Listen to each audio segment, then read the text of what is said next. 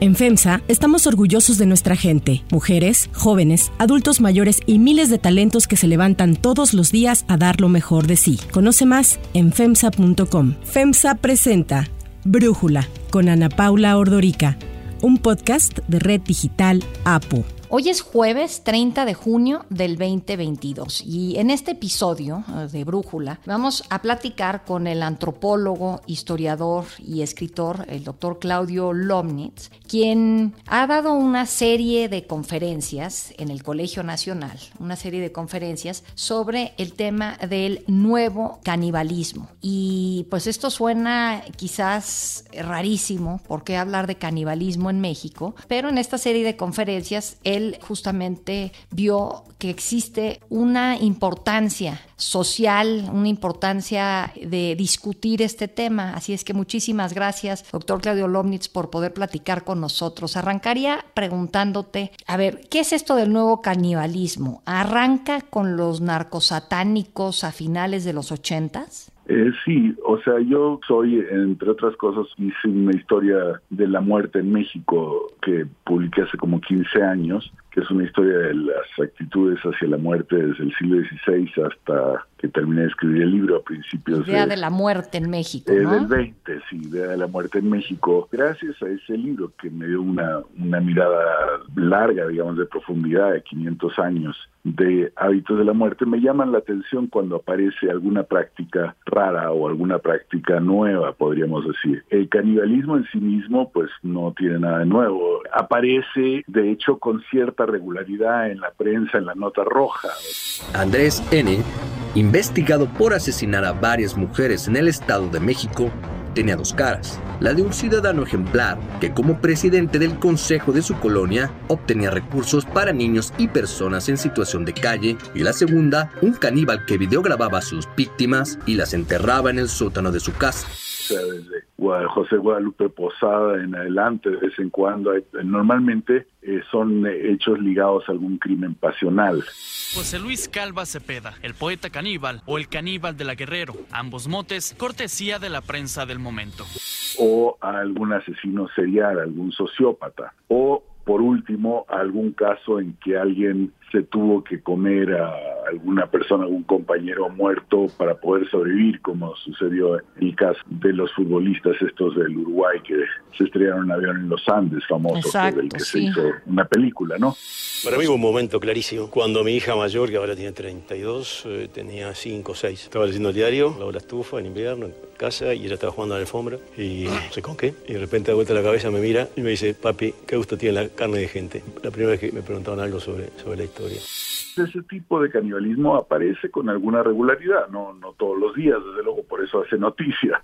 El canibalismo siempre es noticia, digamos, no es excepcional. En nuestra sociedad es totalmente excepcional porque pues nuestra sociedad se basa, de hecho, en un rechazo al sacrificio humano y al canibalismo. Entonces, lo que tiene de nuevo, lo que me interesa a mí, a partir justamente del caso que mencionaste de los narcos satánicos de 1989, es que hay casos ahora que tienen que ver con sacrificio humano o canibalismo para el crimen organizado. Eso ya es distinto del caso del crimen pasional, es distinto también de los casos estilo Jack el Destripador, ese tipo de cosas, ¿no? Es, digamos, de un sociópata. Pasa a ser realmente un elemento que tiene que ver con la construcción de poder de un grupo, la construcción simbólica de un grupo. Entonces, por eso me parece importante pensar en esto como historiador, digamos, de la cultura sí marca un momento de cambio. Sí, entiendo que tú describes que este canibalismo, cuando es un sociópata, como acabas de decir, Jack el Destripador, es un individuo, es un tema individual, o el del accidente de los Andes, pues es un tema de supervivencia. Pero en este caso, pues tanto los narcosatánicos como ya, pues este video de un integrante del cártel Jalisco Nueva Generación comiéndose un corazón y tratando de atemorizar,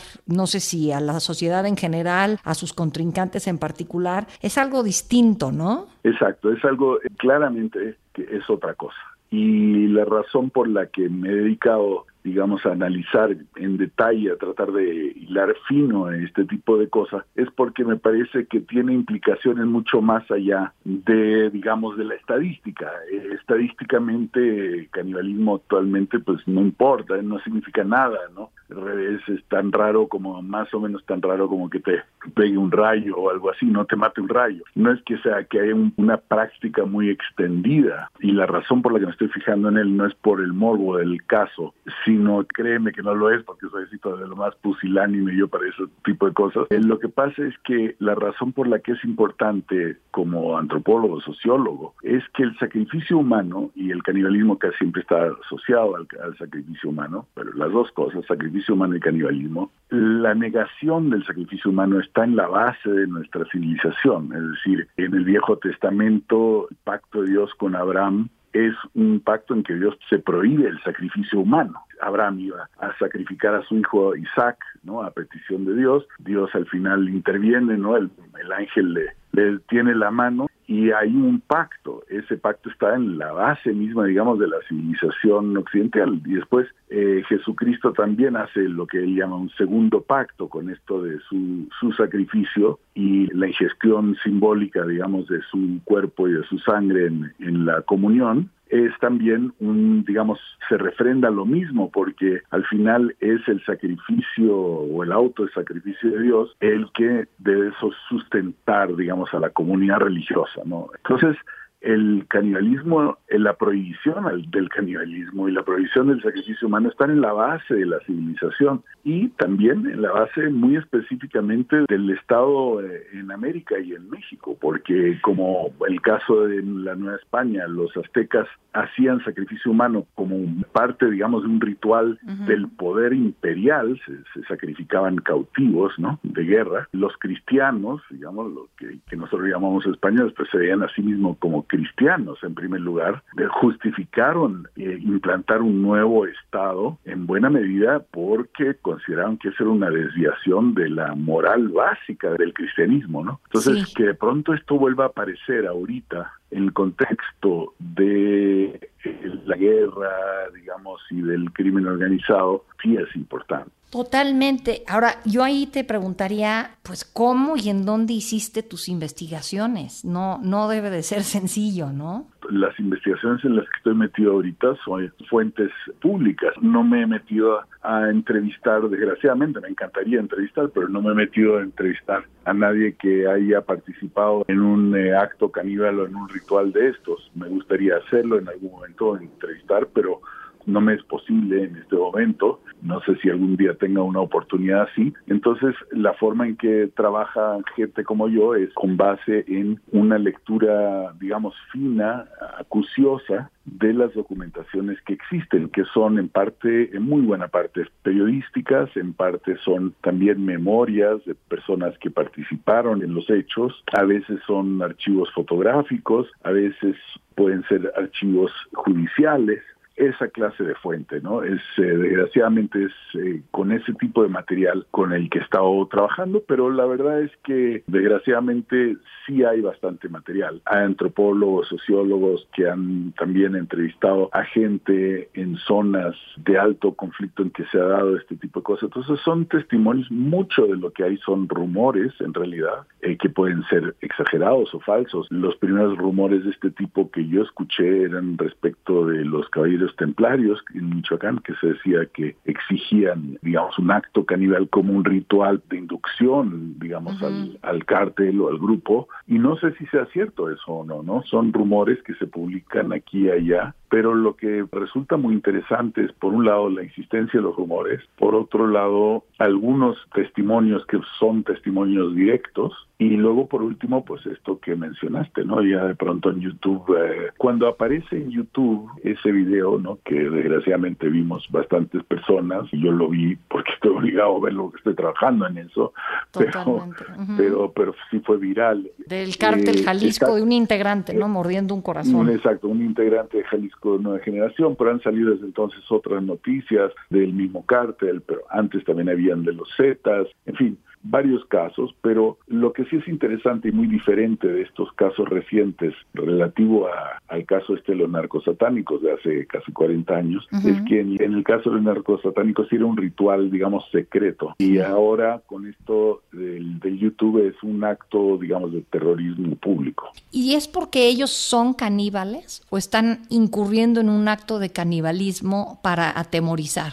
O sea, normalmente el canibalismo históricamente cuando hay es una forma de sacrificio animal. O sea, cuando sacrificias animales, sacrificas animales como lo hacían los griegos o los romanos, por ejemplo, ¿no? O los antiguos hebreos en la época de justamente de Abraham o del rey Salomón o lo que sea, que eh, sacrificaban un chivo expiatorio, ¿no? Sacrificaban una res o, o lo que sea, ¿no? Normalmente el sacrificio animal eh, va junto con la ingestión de el animal sacrificado, no necesariamente todo, entre los aztecas la parte digamos de ingestión caníbal del sacrificio humano era muy limitada, se comían solo ciertas partes y eran acceso a solo ciertas personas, el sacerdote, el guerrero, ¿no? No se trataba la carne de un sacrificio como si fuera lo mismo que ir a comprar un digamos un pollo en el, mercado.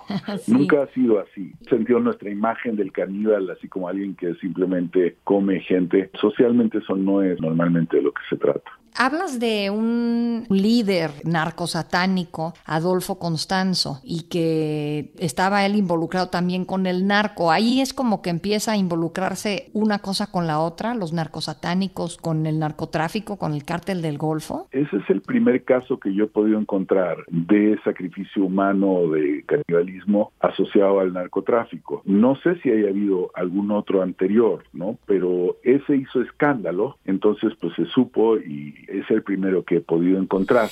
Una balacera ocurrida la tarde del 5 de mayo de 1989 en la colonia Cuauhtémoc puso al descubierto uno de los casos más impactantes en la historia del crimen organizado en México, que se conoció como el de los narcosatánicos. Es bastante interesante el caso porque este señor Costanzo, que era un cubano americano, se dedicaba a la santería, vivía en la Ciudad de México y se dedicaba a una rama santería que se llama Palomayón, en que se hace sacrificio animal, no sacrificio humano, ¿no? sino sacrificio animal, normalmente un gallo, un chivo, ese tipo de cosas, ¿no? Pero lo que sucede en su caso es que en cierto momento le cae un cliente muy pesado de, de Tamaulipas y que estaba metido, digamos, en el cártel del Golfo, claramente un alto jerárquica de eso, y entonces él pasa su operación a Matamoros, y es en Matamoros en donde empiezan a sacrificar a algunas personas. Entonces es en relación, o sea, justamente lo que estoy analizando es por qué se hace un paso así de transgresivo, porque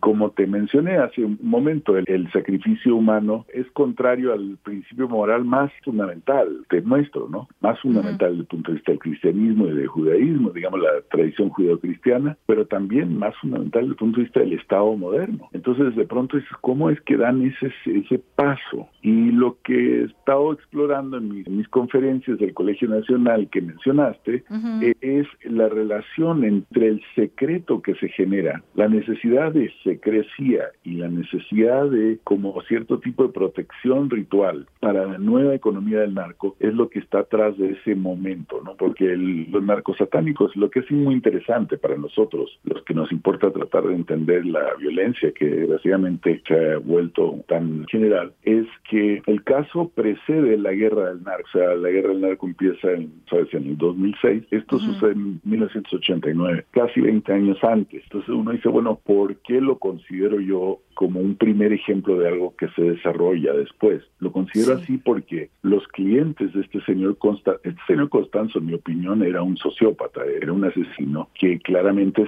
derivaba cierto placer también de matar. Eso hay testimonios directos de eso, ¿no? Pero eh, lo interesante no es él, es su clientela, ¿no? Que son eh, su clientela que no apareció en el caso, por cierto, ¿no? Porque a los que metieron al tambo fueron a los allegados de Constanzo, pero no se investigó consiguió los clientes, ¿no? Y esos clientes estaban metidos, el cártel del Golfo en esos años había entrado al negocio de la cocaína mediante el cártel de Cali y entonces de pronto tenían por un lado una economía que les estaba creciendo pero exponencialmente, o sea, la cantidad de dinero que estaban manejando, pero por otro lado la preocupación de ser traicionados también aumentaba exponencialmente porque antes pues estos señores pasaban marihuana de un lado al otro de Matamoros a Bronzeville y pasaban del otro lado, qué sé yo, eh, parte de autos robados o partes de coches robadas. Ese era el negocio, tenían sus, sus contactos de ambos lados de la frontera y ya. Pero cuando te metes al negocio de la cocaína, como hicieron ellos que fueron pioneros, ¿no? En esto, de pronto tienes que tener relaciones en Colombia, tienes que tener relaciones en Centroamérica, tienes que tener relaciones en el aeropuerto internacional de la Ciudad de México y en el de Cancún. O sea, de pronto estos señores se vuelven mucho más paranoicos porque tienen mucho más dinero y porque dependen de mucha gente que pues que no son tan confiables. Entonces, es en ese contexto en que sale este rollo del canibalismo, porque si tú participas de un ritual caníbal, digamos, compartes eso, es que ya tu complicidad eh, está a prueba de balas, ¿no? En una entrevista que leí que te hicieron en El País, no sé si alcancé a entender esto bien o no, Diego Rivera era caníbal o practicaba el canibalismo. O sea, yo, yo, no usaría la palabra ser caníbal, sino hay gente que, digamos, son actos caníbales, ¿no? Ajá. Él se jactó, o sea, Diego Rivera se jactó de esto en sus memorias, porque como era tan aztequista, entonces de pronto dijo algo así en cierto, y, yo, y además era, perdón, eh, que me perdone el, fantasma de Diego Rivera, quizá es una opinión, ¿no? Pero era bastante fanfarrón el señor también, ¿no? Un poquitín exagerado, un poquito mentiroso a veces. Entonces, no sé si lo hizo o no, ¿no? Pero dijo que había probado carne humana, ¿no? No era el único. Por ejemplo, eh, Georges Bataille, el famoso filósofo francés que escribió mucho sobre el sacrificio azteca, le quería que formara una sociedad secreta y consideraba que el sacrificio humano era la única manera realmente de crear una comunidad. No son únicos esos casos, pero sí son como muy de esa época en que había cierta admiración por, específicamente por los aztecas, en el caso de Rivera y también el de Bataille, piensan que hay algo allí que puede crear otro tipo de comunidad, pero honestamente yo pienso que, o sea, no sé si Rivera lo haya hecho en primer lugar y si lo hizo, no sabría decir tampoco cómo lo hizo, ¿no? Si fue a la morgue y le dieron un pedazo de algo o si... ¿Cómo consiguió la carne eh, humana? Lo que es también interesante el canibalismo es que hay también siempre como miedo de participar como subrepticiamente, ¿no? O sea, por ejemplo, hace poco salió un artículo realmente horroroso, otra vez de lo del Jalisco Nueva Generación, unos chicos, creo que en Veracruz o en Tabasco, no me acuerdo que habían matado a algunas gentes, y decían que los obligaban a la hora de reclutarlos, de matar y luego comer, y que si no lo hacían, luego los mataban a ellos, ¿no? Entonces, no sé si ese reportaje sea cierto o no, pareciera tener algo de cierto, sentido de que rima mucho con otros rumores, pero uno no sabe esas cosas hasta que no haya algún tipo de, fuente muy confiable, ¿no? Pero digamos, independientemente de si es o no cierto ese caso específico, lo que sí me parece bastante común es eh, la sensación de que no necesariamente son actos voluntarios, o sea que te lo puede ordenar tu jefe. Sí, como decías, un ritual